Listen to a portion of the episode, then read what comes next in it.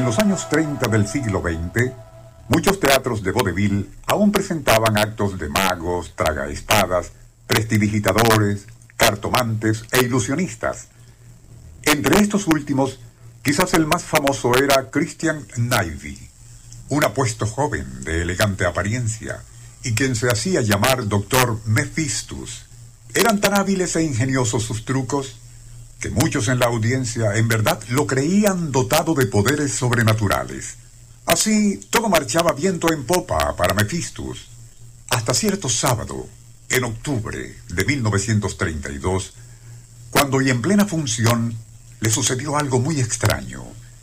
Mientras simulaba concentrarse en adivinar qué objetos tenía en su bolso de mano cierta joven del público, repentinamente y en forma inexplicable le vino a la mente algo tan vívido e intenso que detuvo lo que hacía. Luego, y con rostro muy serio, se dirigió a la audiencia con estas palabras. Hay aquí una pareja que vive en el suburbio de Irvington. Deben salir del teatro, tomar un taxi e irse a casa con urgencia. Salgan ya. Su niña de solo once meses corre peligro, pues allí va a estallar un incendio. Para asombro de todos, incluso del propio doctor Mephistus, cuando el joven matrimonio llegó a su hogar, encontró que en verdad un incendio estaba comenzando en el sótano.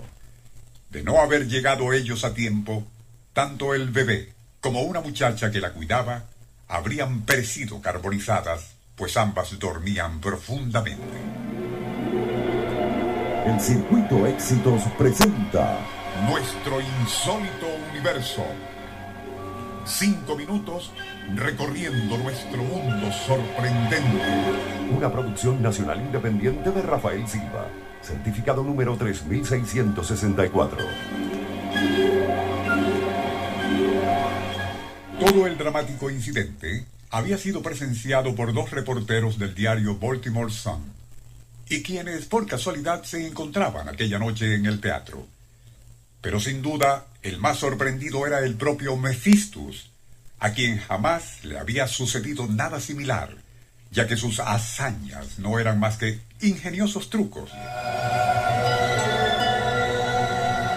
Quizás lo que más desconcertaba al mentalista Christian Navy, alias Mephistus, era que aquellas visiones anticipatorias sucedían inesperadamente y sin control alguno de su parte. Apesadumbrado por aquello, y a pesar de que su fama y prestigio habían crecido exponencialmente gracias a tan insólitos aciertos precognitivos, Christian Navy optó por retirarse de los escenarios por algunos meses. Estos se convirtieron en dos años de retiro y del cese parcial de sus genuinas pero involuntarias premoniciones, hasta que el 2 de diciembre de 1934 repentinamente sufrió otra, sumamente intensa, y en la cual vislumbraba opacamente, por cierto, que su propia muerte sería provocada por un león. Algo totalmente absurdo, ya que en los centros urbanos donde él se desenvolvía y pensaba continuar actuando, era muy difícil que alguna de esas fieras le atacase. Nunca pasó por su mente que el siniestro presagio de que su muerte sería provocada por un león, de todas formas tendría una escalofriante confirmación no mucho después.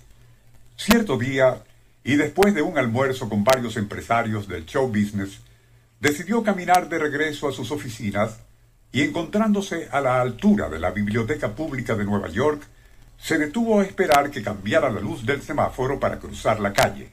Súbitamente, una ambulancia que marchaba a gran velocidad se coleó, quedando fuera de control para luego estrellarse contra los muros exteriores de la biblioteca pública. Sobre dichos muros habían unos leones ornamentales de piedra, y uno de ellos, al ser desalojado por el impacto del vehículo, caería directamente sobre el doctor Mephistus, fracturándole el cráneo. La muerte por causa de un león de piedra ocurrió tal como él mismo lo había percibido en uno de sus extraños, inesperados e inexplicables flashes precognitivos.